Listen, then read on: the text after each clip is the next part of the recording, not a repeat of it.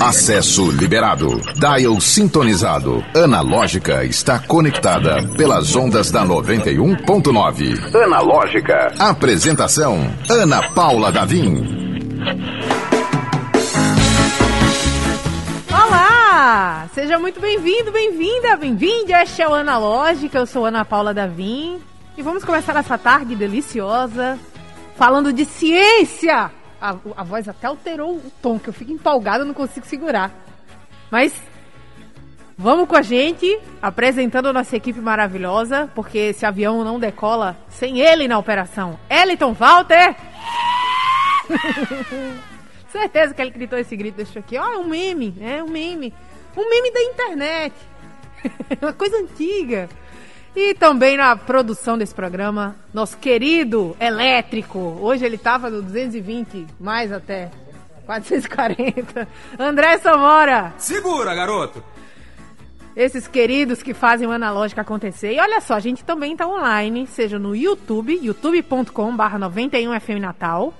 Estamos no Facebook hoje? No Facebook, para você que usa o Facebook, é da terra do Zuckerberg, é da turma do Zuckerberg, tá lá no Facebook, 91 FM Natal. E nós estamos sempre também no Instagram. Nós temos um Instagram, Analógica91, arroba Analógica91. Segue a gente, fica por dentro de toda a programação, que o Analógica está sempre atualizado, tá certo? E na, como convidada de hoje, nós temos ela que é autoridade, viu? Eu fiquei até aqui, meu Deus, como é que a gente vai chamar? Vai chamar de doutora, porque a mulher é braba. Doutora Natália Mota, seja muito bem-vinda. Oi, gente. Obrigada pelo convite. Doutora Natália, que é neurocientista, pesquis, foi pesquisadora da UFRN por algum, algum tempo, né, doutora? Sim, sim. E hoje a gente vai... Com... A, a Natália que está no Rio de Janeiro, né? Mas Isso. a gente está aqui pertinho, pois analogicamente digital. Estamos rompendo barreiras e conversando. Deixa eu ver se eu já consigo ver aqui a, a Natália. Não consigo ver a Natália aqui ainda. Mas daqui a pouco ela aparece para mim. A voz já está por aqui, é isso que importa. Doutora, agora sim, estou te vendo. Você também, você também pode prestigiar a Natália e eu aqui na, no YouTube, tá? Manda sua pergunta, fica à vontade. Acompanha a gente pelo youtube.com.br 91FM Natal. Doutora, vamos começar com acho que um dos maiores destaques é, que chega já chutando a porta, que é o fato de você ter sido indicada para um prêmio de uma das maiores revistas de ciência do mundo. Até quem não é da área, até quem é leigo, conhece a revista Nature. Então, como é que chegamos a este ponto? Foi legal. Conciso, normal, apenas mais um dia de meu, da minha vida. Não, não, pelo contrário, jamais esperava, gente, jamais esperava. Eu posso te contar essa história, foi, foi bem foi bem interessante, assim, porque é, foi um. Na verdade, era uma premiação que fazia pouco tempo que estava no ar, né? Era a segunda edição que estava acontecendo. E eu nunca fui muito desse foco de, de premiação, mas é sempre um, uma boa chance da gente, enfim, divulgar o trabalho, né, penetrar mais internacionalmente, né, e, e, e e ter né, as descobertas que a gente faz na nossa casa né, divulgadas no mundo. Então, assim, é, na verdade, essa premiação foi um momento muito legal em que a gente pôde ver que realmente é muito. estava sendo um movimento muito legal que a gente estava fazendo. A gente estava na direção certa, a gente ainda está na direção certa, na verdade, né? E, e, e ter esse reconhecimento encheu o, o laboratório de perspectivas. Então, ainda hoje, a gente tem uma geração de pessoas que que se movimentam bem com essa ideia, porque é algo que a gente percebe, poxa, lá fora também atestam aquilo que a gente fez. Não foi assim um, um primeiro passo, né? Não foi uma premiação por um trabalho, por uma descoberta específica. Foi uma premiação por um desenvolvimento de carreira. Então, e isso é algo que eu tenho de coração, assim, muito. Fico muito feliz em compartilhar, porque foi um momento em que, para mim, eu tinha muita insegurança de ter feito minha carreira toda no Nordeste, né? e de estar tá aí em Natal. Eu fiz minha graduação aí, fiz minha residência em psiquiatria aí, mudei de, de rumo, fui para a ciência justamente porque estava numa dúvida cruel né, com, a minha, com a minha prática.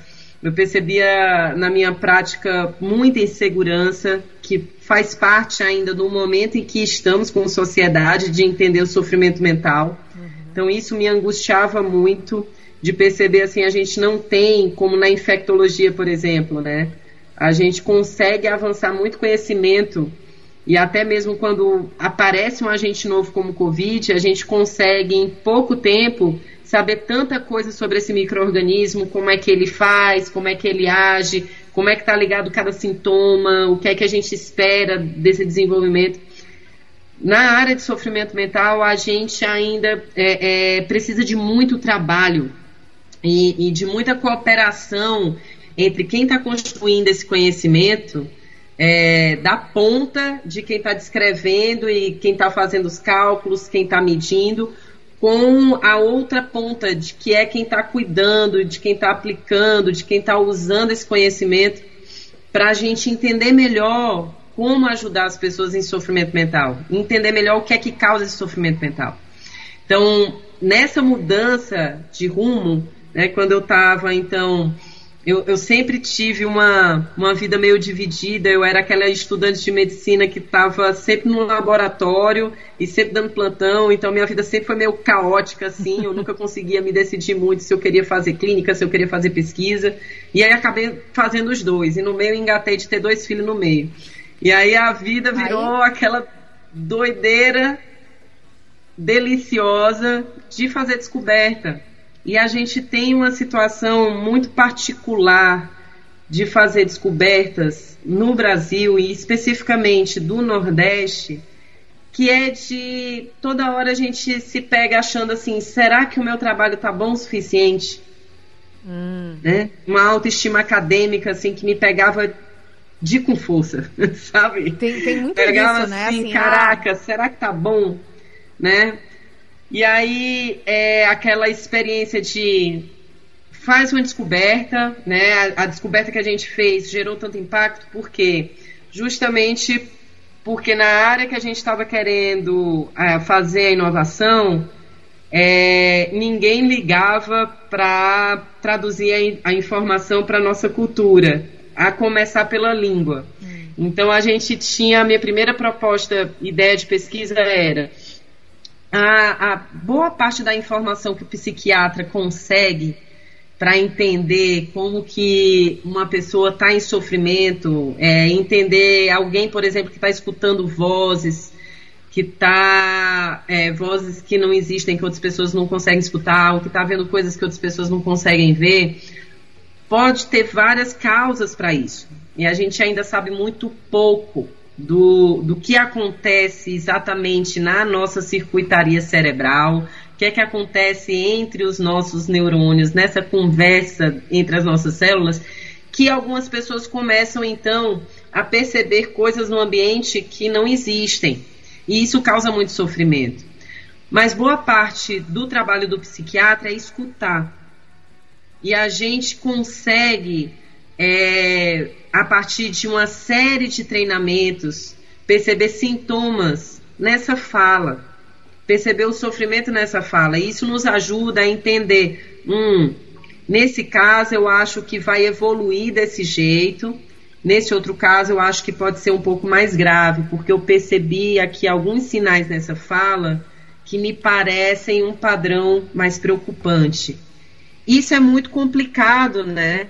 Assim, na verdade, se essa e se esse psiquiatra Será que ele foi exposto a um treinamento adequado? Será que ele escutou gente o suficiente para ter experiência, para identificar esse, esse sintoma logo cedo? Será que ele não está confundindo? Né? Tudo isso leva a uma série de inseguranças nos, nos profissionais, na equipe, na, na, na população em geral, no senso comum. E as práticas de cuidado também são muito discutidas né? Então a gente passou por uma série de revisões que, que tem uma história muito triste. A psiquiatria uhum. carrega uma história muito triste na sua história, né? Na sua trajetória, né? Melhor dizendo. Então, isso era algo que, que me deixava num embate muito grande. Mas a informação está lá, está na fala. Como é que eu faço para medir, então, essa informação? Sem precisar da opinião de alguém, mas especificamente pegar esse sintoma, traduzir ele matematicamente de uma forma que a gente consiga medir isso que o psiquiatra aprende a perceber, né? Então, é, na época, estavam começando a sair uns primeiros trabalhos com conteúdo, com semântica. Natália, Poxa, a pessoa que está assim, tá... desorganizada, ela. A gente está falando aí, só para a gente ter uma, uma ideia cronológica. A gente está falando de quando? Isso Qual? é 2006. 2006, tá. Quando a gente começou esses trabalhos, né? Então, na época, estavam surgindo ainda alguns primeiros trabalhos falando sobre, é, poxa, uma pessoa que está num estado mental assim mais complicado, ela começa a ter uma fala mais incoerente. Como é que a gente pode medir essa incoerência de fala? Então, tinham vários é, algoritmos que estavam sendo utilizados, por exemplo, para capturar. Sabe quando você vai no Google, coloca uma palavra que você está procurando um restaurante. Você não lembra exatamente o nome do restaurante, mas você lembra algumas descrições, aí você coloca lá, o Google acha exatamente aquilo. Sim. Isso é por quê? Porque ele captura o contexto das tuas palavras. Uhum. E daí ele busca no banco de dados aquilo que pode se assemelhar mais com o teu contexto. Na época, essas ferramentas estavam começando a aparecer com mais frequência, mas muitas delas treinadas principalmente para o inglês. E a gente queria trazer isso para o português mas tinha um passo muito é, é, importante ainda a ser dado, que era a construção de várias premissas em português, que eu, como psiquiatra e não como programadora, não conseguia fazer. É isso que eu ia perguntar. E, é, não. A formação não dava, é bem diferente. Né? Esbarrava, esbarrava, esbarrava naquilo. E o, o muita, muitos dos colaboradores com que eu tive acesso na época estavam, é, enfim, estavam ainda desenvolvendo muita coisa na ferramenta do inglês. E, e, meio que falava assim, não, vou te ajudar depois, não, vamos, vamos evoluir primeiro com isso daqui, depois a gente passa para o português, é uma questão de tradução e tudo mais. E, e foi ficando sempre para para a segunda opção, mas eu estava inquieta, né? A gente, quando tá, tá com a pergunta, a pergunta é nossa. E é isso que, que eu queria chegar. A gente tem uma pergunta nossa, e a gente sempre tem nossas perguntas. Mesmo que seja algo do interesse internacional, e a gente possa traduzir a tecnologia lá de fora e trazer para cá, a gente tem a, a, as nossas próprias idiosincrasias de estar tá no Brasil, de estar tá no Nordeste brasileiro, né? É muito complicado você traduzir culturalmente aspectos de fala de uma pessoa que está fazendo um tratamento num CAPS em Natal e de uma pessoa que está nos Estados Unidos com outra criação, de outra forma, que muito provavelmente vai se expressar com os seus aspectos, né, com, com a sua forma de ser. Né? Então eu eu parei para pensar assim, não, cara, a gente vai ter que montar nossa solução. E o que está me inquietando aqui é que eu acho que eu consegui entender que tem coisas que não são só do conteúdo que a pessoa está falando, mas da forma como a pessoa fala. Uhum. E isso, na verdade, é algo que o psiquiatra aprende e descreve o tempo inteiro. E são informações super úteis para a gente identificar cedo situações difíceis, como é, diagnosticar esquizofrenia de uma maneira assertiva sem estigmatizar, né? Mas alertar esse risco, né? Para quem precisa. Então, é, foi aí que a gente é, é, concebeu a ferramenta, né? De aplicar teoria de grafos. Então, eu conheci é, Siddhartha, né? Siddhartha sempre me falava disso. Siddhartha Ribeiro foi meu orientador. É, durante essa fase do, da iniciação científica. Extremamente bem Quando... orientada, né? Diga-se de passagem, Sim. que é uma grande referência também na neurociência. Sim, e daí ele trazia muito dessa, dessa bagagem junto com outros colegas, que foram colegas dele de doutorado lá na Rockefeller, que se dedicavam mais, como o Guilherme Sete, que hoje em dia está é, tá na IBM, é um dos diretores de, de grandes campos de pesquisa lá, principalmente nesse setor de psiquiatria computacional, ele lidera hoje em dia essa área de desenvolvimento. Né, o Mariano Sigman também. Então, eles eram colegas de, de doutorado e, e eles compartilhavam essas inspirações. Né? Então, o Siddhartha sempre me colocava essa questão, não, vamos, vamos ver pela base matemática, pela teoria dos grafos, mas a gente não sabia como casar essas ideias. Né? A gente sempre estava pensando na semântica, que era o caminho que a galera estava tomando lá nos Estados Unidos. Uhum. E daí, quando eu conheci o Mauro Copelli, que foi meu orientador é, durante o mestrado, o doutorado, físico da UFPE, a gente foi numa sentada de pôster, assim. É, eu estava apresentando dados preliminares, né, ainda tentando atacar o, a, a, coisa do significado das palavras. E daí ele, eu falei para ele, poxa, mas a gente pensou que podia fazer aqui é, teoria de grafos, né? E teoria de grafos pode nos ajudar sendo que eu tenho um morro de medo de matemática, né? Esse negócio de ter que, poxa, eu escolhi é, fazer psiquiatria não foi à toa, né? Senão eu teria escolhido engenharia, não gosto muito de matemática. Sério mesmo que eu vou ter que aprender isso? Então ele chegou para mim e falou: Não, mas calma, isso é matemática do segundo grau, você não precisa ter medo disso. E, e a gente ficou ali conversando naquela sessão de pôsteres. Ele me explicou do início é, do, das bases fundamentais da teoria até o que a gente estava falando na época, assim, dos artigos mais importantes na época, né? O artigo do Strogatz, principalmente do, de Mundo Pequeno, Redes de Mundo Pequeno. E aí eu me apaixonei, eu, caraca, vem ser meu orientador, pelo amor de Deus, assim. Entendi, caiu a ficha. E aí eu já tinha, já estava naquela época que eu já tinha visto muito paciente, já tinha conversado com muito paciente. Eu estava apaixonada por esse fenômeno do comportamento, como que ele se apresenta. Então, a ficha caiu ali, sabe? Pá, pá, pá, pá, pá, pá. E eu fui entendendo, caramba, é isso, a gente tem que pegar essa fala e a gente não vai precisar de nenhum corpus de base, a gente não precisa de nenhum modelo de base, a gente pega a fala por si, porque tem muita informação aí. A gente consegue escutar essa informação, a gente vai conseguir medir isso. Então é colocar essa trajetória. Então a gente pegou uma fala, por exemplo, pediu para o paciente contar para a gente um sonho, e daí você sabendo que é, a influência do Siddhartha, você entende que por que, que a gente pediu para os pacientes contarem um sonho, uhum. né? Então ele vinha com essa bagagem, já vinha é, é, o laboratório tem um estudo, tem, tem como foco principal sono, sonhos e memória, né? Então é, é bem por isso também a inspiração. E aí a gente pegava cada palavra que o sujeito falava, representava como uma, um, uma unidade, como uma bolinha, e é a sequência que elas iam dando ia montando uma trajetória de palavras. A gente ia linkando as palavras com setas que iam apontando a direção. Dessa palavra vai para essa, que vai para essa, que vai para essa, que volta para a primeira. E daí a gente vai montando essa estrutura de rede que a gente chama de grafos. E aí a gente se apoia numa matemática centenária né, que está por trás de várias questões tecnológicas que a gente tem.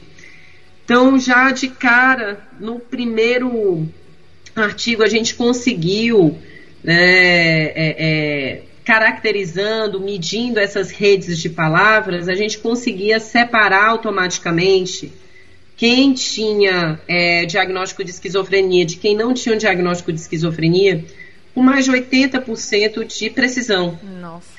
Então isso chamou muita atenção, mas é isso assim que eu te falei. Não é à toa, é porque é base parte da fenomenologia, parte daquilo que o psiquiatra está escutando. Poxa, se eu consigo. É que nem você imaginar assim, poxa, escoliose. Como é que eu examino a escoliose? Você vê a coluna seguindo, não está no padrão reto, ela está torta.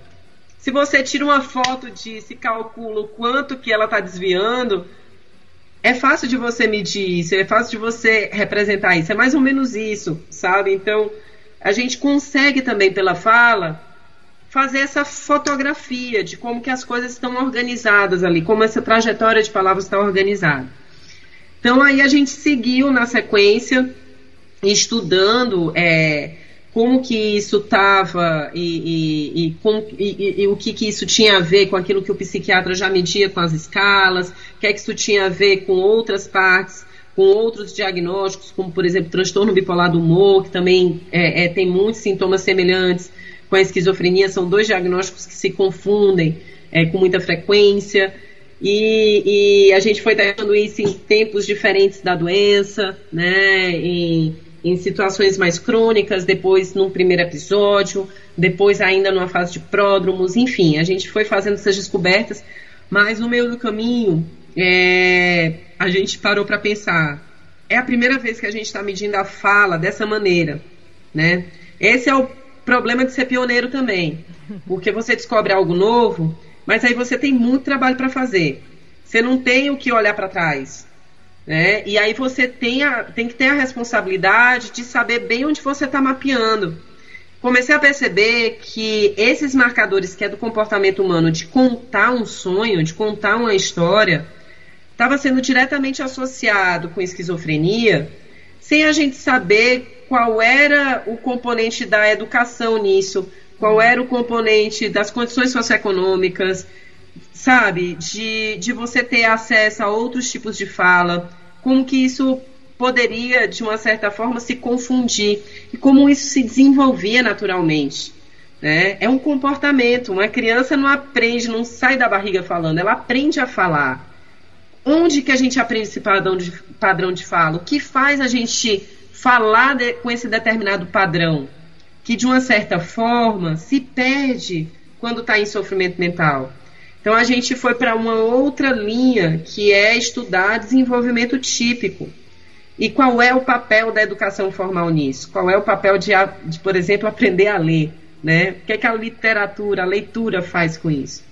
Então aí foi uma outra linha de investigação que também foi bastante produtiva. Então a gente viu que isso está associado com o desenvolvimento de tanto habilidades é, de inteligência global, como testes de QI, por exemplo, mas também de habilidades socioemocionais, que revela essa cola que a gente tem, que é de gostar de falar uns com os outros, né?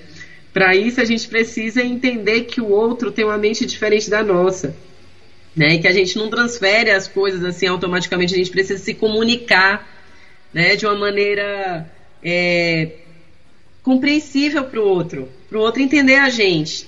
Então isso a gente vai desenvolvendo, e à medida que a gente vai desenvolvendo, isso é esse desenvolvimento começa lá na escola, na pré-escola ainda, quando a criança está entendendo que o amiguinho precisa entender que ela também quer o brinquedo, então ela também tem que explicar a parte dela, negociar ali, né, aquela fase de contar historinha e tal.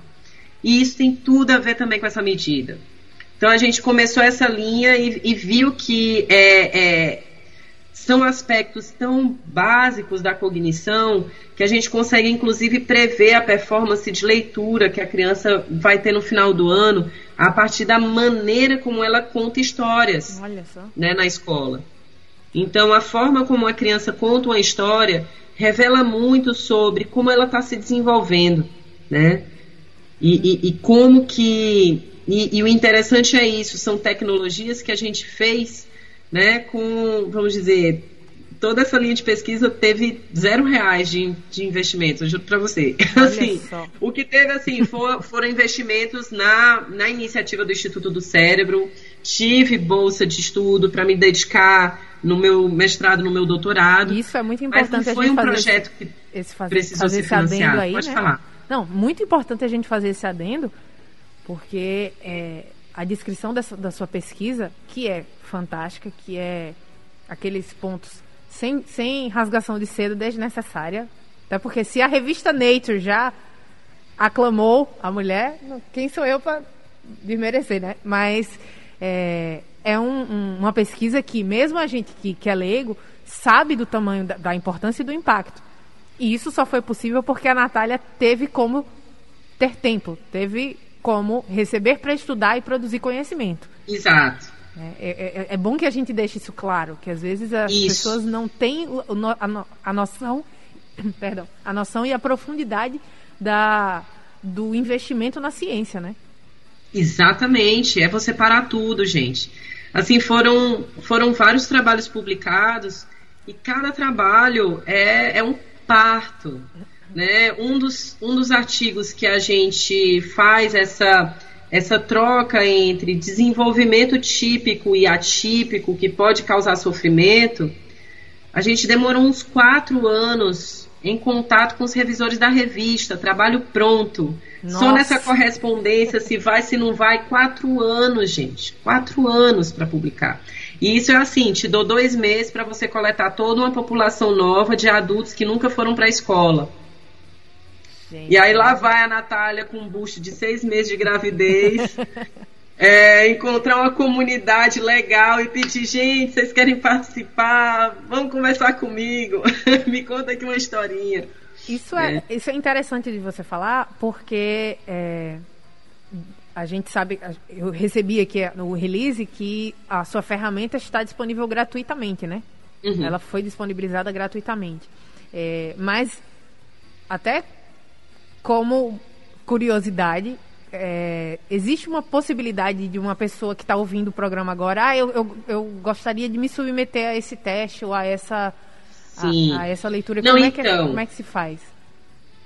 Beleza, essa ferramenta, a, o Speech Grabs, que está disponível na página do Instituto, ele não vai te dar nenhum diagnóstico, gente. A gente ainda tem muito trabalho para fazer. Uhum. Porque diagnóstico é algo que a gente tem que ter muito cuidado de entender tudo que pode explicar esse comportamento. Né? Uma das coisas que a gente começou a perceber é a importância fundamental de você estudar e de ter educação por tempo suficiente para desenvolver essas habilidades. Não é. Tem coisas que você resolve à, à medida que você começa a ler, mas tem algumas, algumas características que o desenvolvimento leva até o final do ensino médio para estar tá plenamente amadurecido. Então são questões super delicadas que a gente ainda precisa entender mais. Quando eu falo isso, não é que a gente precise entender mais do ponto de vista técnico, de sofisticar o método, não é isso. É que a gente precisa ter um corpo muito maior de dados para entender a, com representatividade hum. como que essas coisas se comportam. Então, é, seria é, irresponsável se a gente saísse por aí é, comparando as pessoas com um universo de poucas dezenas de pessoas que já foram entrevistadas até agora. Até mesmo poderia te dizer, a gente tem um, uma população, hoje em dia, juntando todos os trabalhos, que passam aí de algumas centenas. É pouco para a gente dizer isso daqui representa comportamento humano, uhum. né?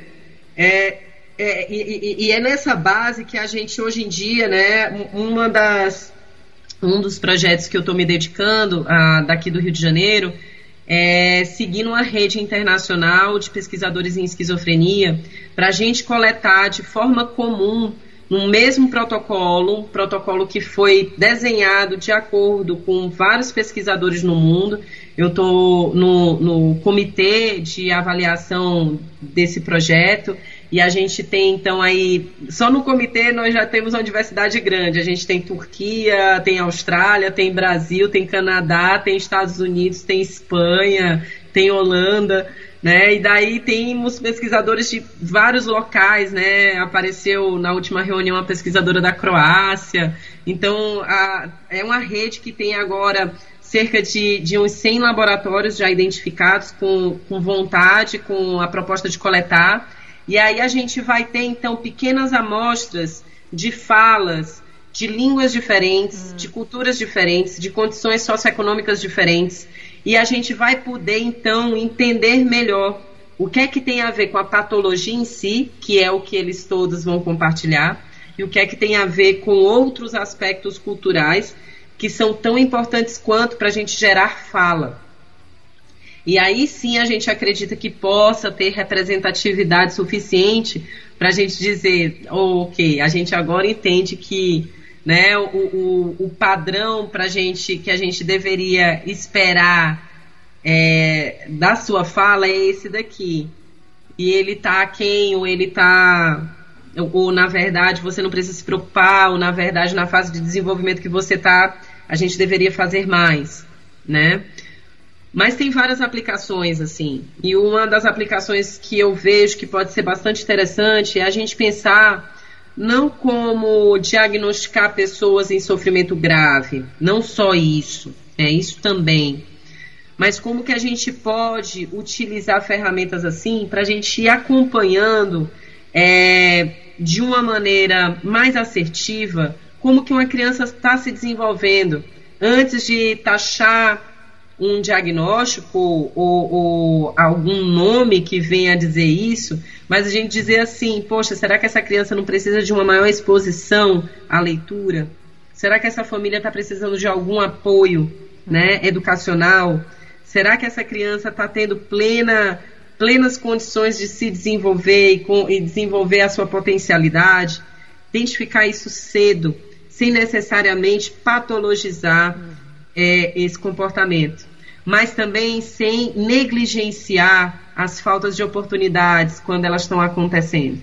Né? Então, como na curva, sabe aquela curva que o pai e, mãe, pai e mãe de, de criança pequena é, se cansa de ver essa curva. O pediatra faz do momento que o menino sai da barriga, que é medir e pesar o bebê. Para quê? Ele vai colocar numa curva que é de, de que tem essas informações de peso e altura e vai comparar com uma norma que é o que se espera do desenvolvimento físico de uma criança ao longo do seu, da, do seu crescimento. Isso permite que o psiquiatra entenda e veja assim, poxa, essa criança não está desenvolvendo bem, não está crescendo bem. A gente precisa investigar um pouquinho mais.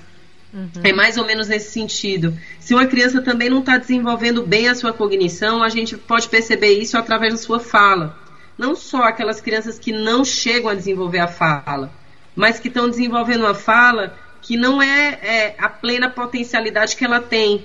Como que a gente consegue ver isso antes que ela comece a ser taxada como essa criança não aprende, ou essa criança tem um desenvolvimento lento, ou aquela criança que a professora desiste porque ela é quietinha, não dá trabalho, mas também não está conseguindo ler.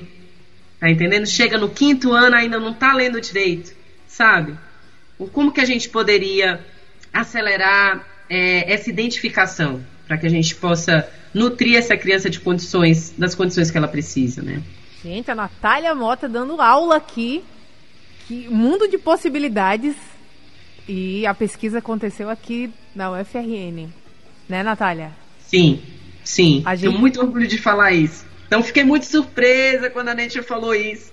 Eu vou até fazer um agradecimento aqui enorme para Marina Ribeiro, né, que estava entrando no laboratório, chegou para mim e falou: Nath, tu tem que aplicar para esse prêmio. Aí eu, mulher, tu é doida? Eu, eu, eu faço, eu suo aqui pra caramba pra ver se eu publico um ou outro artigo lá, mulher. não imagina ganhar prêmio. Tu é doida, vou comer meu fígado. Aí ela, não, não, faz, faz, faz. É pra carreira inspiradora, tu me inspirou. ah, eu, pô, Marina, agora tu pegou no meu calo. Tá bom, vou fazer. Não tinha expectativa nenhuma, mas deu certo. E foi muito bom, assim. Foi muito bom para nossa autoestima acadêmica, foi muito bom para a gente entender. Era um prêmio dedicado a mulheres na ciência, isso é muito importante de ser dito. Isso é muito legal. O programa Analógica é 100% digital. Acesse o streaming pelo YouTube e Instagram da 91.9. Confira ao vivo o que está rolando dentro do estúdio. Analógica. Está na companhia ilustre da pesquisadora, neurocientista, doutora Natália Mota. A gente estava uhum. aqui no, no maior papo, falando desde sua pesquisa, que é fascinante. Você que perdeu pode acompanhar no youtube.com.br 91FM Natal ou também nas plataformas de streaming. Daqui a pouquinho a gente coloca no Spotify e no Deezer. Uh, ou acompanha com a gente aqui até o final da na 91FM. Agora eu preciso dar um recado fantástico. Natália, fica a dica para quando você vier aqui passar umas férias, visitar a galera. Que a Natália não está aqui, tá, tá em, no Rio de Janeiro. Mas tem um paraíso localizado na Ponta do Morcego, aqui em Areia Preta, que se chama Cais 43, minha gente. Um restaurante, bar e restaurante estilizado. Uh, tem tudo para você se sentir realmente num cais. Muito charmoso, inclusive. Além de petiscos, pratos deliciosos. Tem a vista, que é uma atração à parte. Né? Olhando para o mar, aquela coisa bem poética. E por falar em poética, tem realmente poemas nas paredes da varanda. Então é um ambiente muito gostoso de ficar e de apreciar. E hoje é aquele dia, gente. Terça-feira. Chopp triplo no Cais 43 por R$ 6,99, minha gente. Chopp triplo. Pois é, as confrinhas já tem endereço certo. E tem mais, durante todos os dias você tem motivo de sobra para atracar seu barquinho lá no Cais 43, porque ao longo da semana inteira tem promoção no valor da pizza grande, exceto a de camarão, todos os outros sabores custam apenas R$ 34,90 para quem for consumir lá no Cais 43 e aproveitar a energia maravilhosa do lo local. Tem pirata, tem capitão, tem estivador, tem o tratorzinho lá, tem tudo que um cais merece.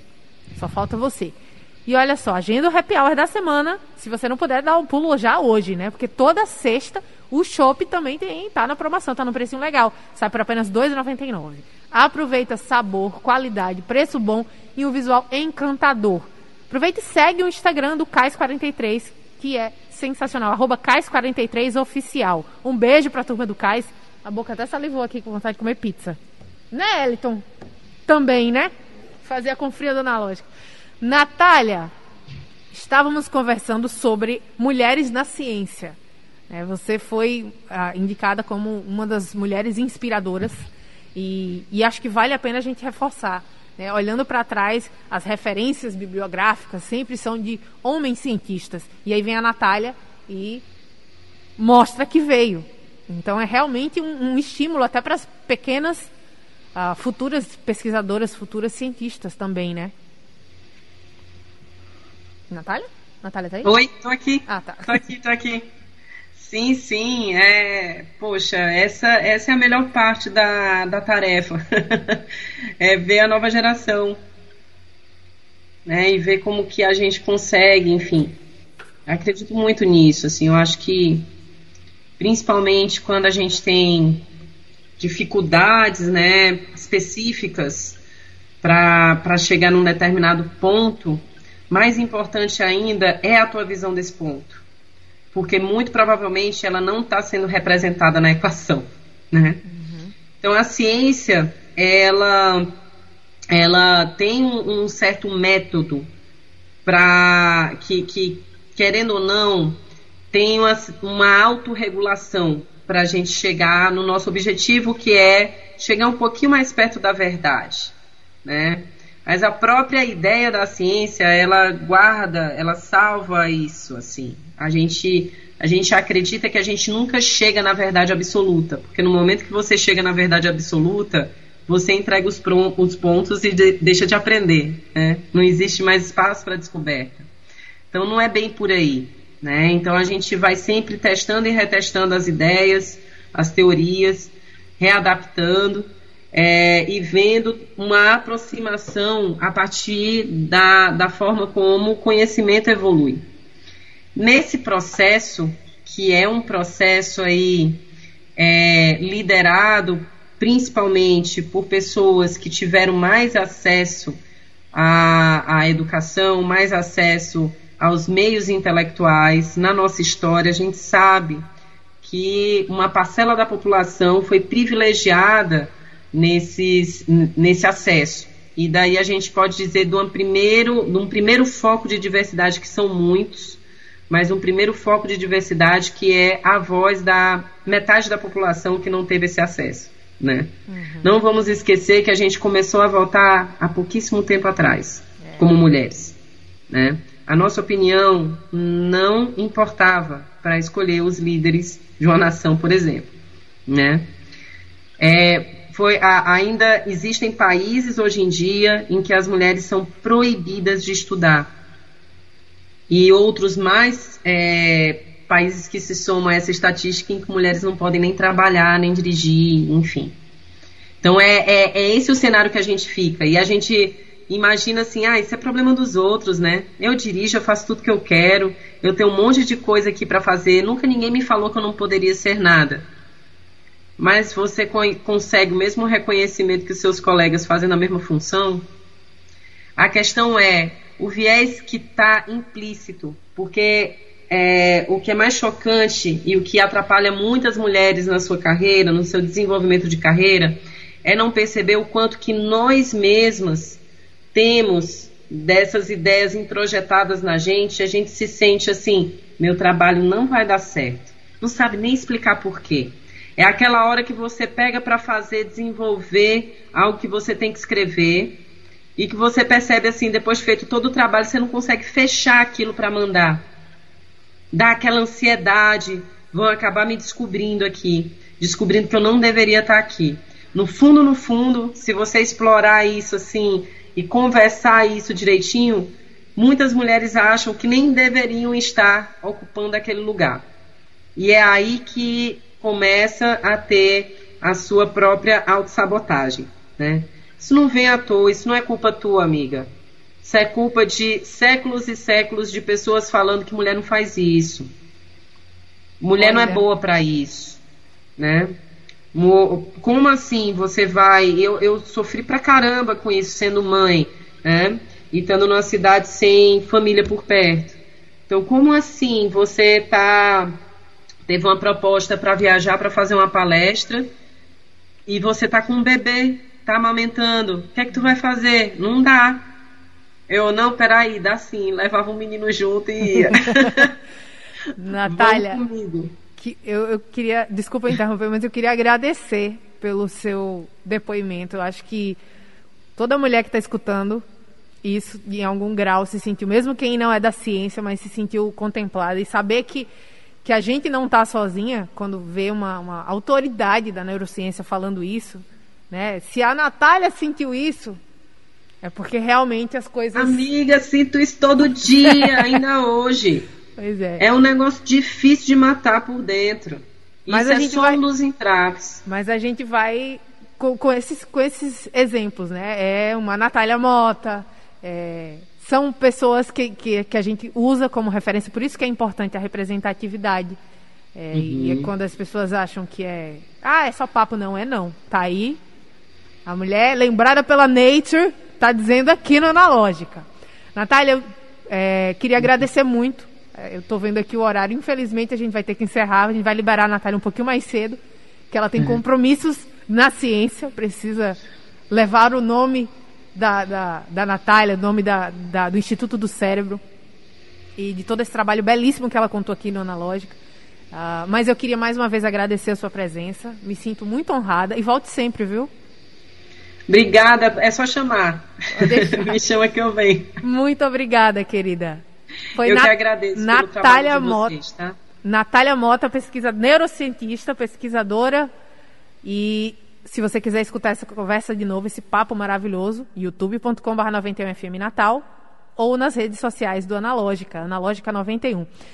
Vamos encerrar com nosso, nossa colunista? Vamos de dica de livro? Natália, eu sei que você precisa sair, mas temos uma outra mulher fantástica, Odile Cerejo, que contribui todas as terças-feiras aqui e vai dar a dica dela do que ler, do que, do que, que o Odile lê. Esse trocadilho não foi tão bom. Vou tentar mais uma vez, próxima semana. Vamos de Odile? Oi, pessoal. Aqui é Odile Cerejo e hoje eu vim dar minha dica de leitura para vocês. Hoje minha participação vai ser aqui à distância, porque eu tive um, uma alergia, achei melhor ficar em casa não estou aí na rádio, mas é, hoje é quase o meio do mês, né? E então, fim de ano, a gente começa já a pensar naquela coisa da, dos melhores do ano, fica olhando assim, ah, o que é que teve de, de, de mais legal. E aí, é, a primeira coisa que eu pensei é que eu não podia deixar de falar de Arlindo. Arlindo, não sei se vocês já conhecem, mas é uma história em quadrinhos da Ilustra Lu. Ela foi lançada pela editora Seguinte. E Arlindo, ele começou no Twitter. Ela lançava, a, a ilustradora Luísa Souza, ela lançava página por página, assim, cada semana uma página, e fez um sucesso enorme. Todo mundo se apaixonou pela história, até que ela resolveu que era o caso de, de fazer uma, uma arrecadação online, né, para lançar o livro físico. E fez maior sucesso. Ah, em 24 horas já tinha atingido a meta e, e depois, enfim, foi todo mundo continuou aderindo à pré-venda para mostrar a força que a, Lindo, que Arlindo tem, né? Todo mundo quis participar disso. É, a gente ama a história e ele já tem, enfim, milhares de fãs. Muita gente já tem o livro, mas se você não, não conhecer ainda, vale a pena. A história é sobre um adolescente, Arlindo, que é do, mora numa cidade do interior do Rio Grande do Norte. E ele é um adolescente no, do início dos anos 2000 que é, faz as coisas que os adolescentes faziam naquela época, né? Ia na Lan House, ouvia Sandy Júnior, tem a coisa do primeiro beijo, conversas no MSN, enfim, coisas bem do, do início do, dos anos 2000 e dessa fase da vida, da, enfim, de internet, adolescente, essas coisas. Mas é uma história muito tocante, emocionante, é, que, é, que é a gente acompanhando a Arlindo, os, os seus, enfim, primeiro amor, amizades, a relação dele com a mãe, com a família. E é muito massa. A gente quer que Arlindo continue é, tendo outros passos no futuro, quem sabe uma série de streaming. É, a gente até fica eu já brinquei na, no, no meu Twitter dizendo que eu quero que Max Peterson seja o Arlindo adulto. Teve outras pessoas que já brincaram com isso também, porque a gente acha que combina bem. Max Peterson, não sei se vocês estão lembrando, é aquele cearense que mora em Paris e faz vídeos no YouTube, e também tem um canal, enfim, também tem, tem perfil no, no Instagram e, e interage bastante por lá. É, é uma história que a gente amou e, e gostaria que ela prosseguisse. É, tem muita gente que não tem o costume de, de, ler HQ, né? Mas vale a pena testar. A, além dos desenhos serem super interessantes, você vai vendo as referências que ela usou, assim, para. Sabe, quando vai desenhar uma casa do interior e, e, e, desenha as coisas no detalhe, a gradezinha do portão. São coisas tão interessantes de ver, assim, para gente que é daqui, né? Para quem conhece Currais Novos, por exemplo, vai, vai identificar certas, certas coisas assim, a praça, a lan house, essas coisas assim. É, então é isso, Arlindo é nosso, Potiguar, mas ganhou o mundo. E, e 2021 foi um ano em que ele representou, assim, foi muito especial ele ter ganho, vida, ganho o livro físico e por isso ele entra na minha retrospectiva desse ano como uma coisa marcante. Então, se você se interessou, procure Arlindo, da editora seguinte, autora Ilustra Lu. Valeu! Valeu, Odile, valeu, Ilustra Lu, nossa querida que já veio por aqui. A gente vai ficando por aqui, o Analógica encerra a edição de hoje, mas amanhã tá aqui de volta às 5 da tarde. A gente se vê lá. Até mais! Analógica, você chegou ao seu destino.